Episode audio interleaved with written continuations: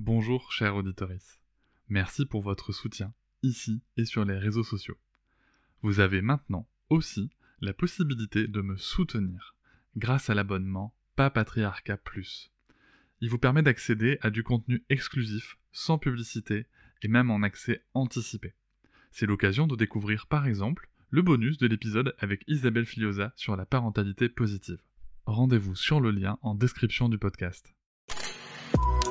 Avec quelqu'un qui a dit que je peux pas jouer aux poupées et après j'ai pleuré. Bienvenue sur Papatriarcat, le podcast qui réfléchit la parentalité au XXIe siècle en essayant de l'affranchir du modèle patriarcal. C'est très important et toutes les neurosciences sont d'accord pour le dire. Les besoins du tout petit, ils sont de deux ordres. C'est bénéficier d'interactions humaines fréquentes et riches, notamment par ses parents, et explorer le monde réel en trois dimensions avec tout son corps et tous ses sens. Donc déjà, on voit tout de suite que l'enfant devant un écran est privé de ces deux conditions vitales, essentielles pour son développement. Et puis les écrans apportent au cerveau humain ce qu'il adore et ce qu'il recherche, du plaisir sans effort. En ce sens, les enfants euh, vont rechercher de plus en plus l'écran, ne pas s'en alors qu'on voit bien qu'un tout petit se lasse vite de l'activité. Et donc c'est vraiment le piège de l'écran. Ça habitue les enfants à une activité euh, addictive de plaisir et ils se détournent finalement des activités indispensables pour eux, explorer le monde, interagir avec l'humain. Quand un parent et un enfant est fortement capté par l'écran. Empêche la naissance de cette relation d'attachement, assez d'interaction sociale, etc. Il y a donc un trouble de la relation et de la communication.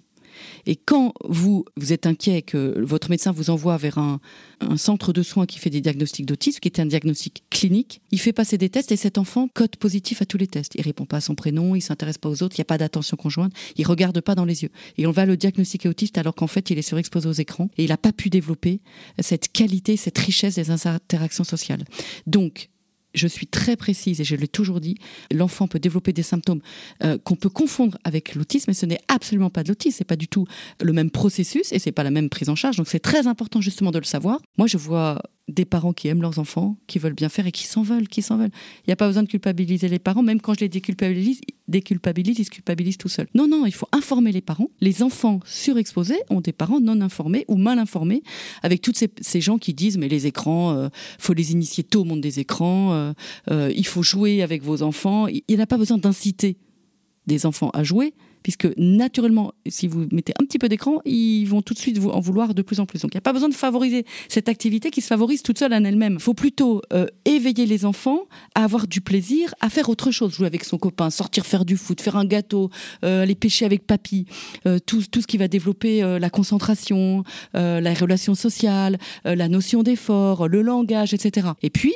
on leur permet d'aller d'avoir des écrans, mais de façon très limitée, puisque à partir donc les études montre hein, qu'au-delà de 6 ans, à partir de 30 minutes à 1 heure par jour, il peut y avoir des effets. Et voilà, j'espère que cet extrait t'a plu. Tu pourras retrouver l'épisode en entier dès demain sur toutes tes plateformes préférées, comme Apple Podcast, Podcast Addict, Pocket Cast ou encore Spotify. On peut aussi se retrouver sur les réseaux sociaux, sur Instagram, Facebook, TikTok, mais aussi tu peux t'abonner à ma newsletter, tu trouveras le lien en description.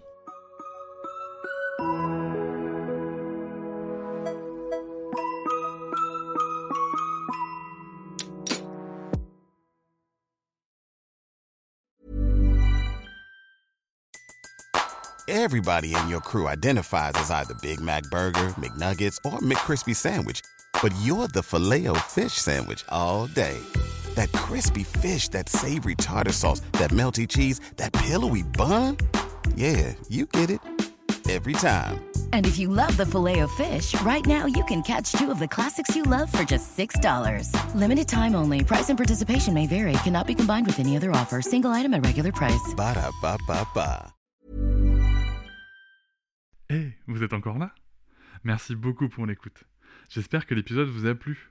N'hésitez pas à vous abonner, à noter et à commenter le podcast dans votre application préférée, comme Apple Podcast, Podcast Addict ou encore Castbox. Vous pouvez par exemple faire comme Springfove qui écrivait sur Apple Podcast, super podcast à écouter sans modération, merci Cédric.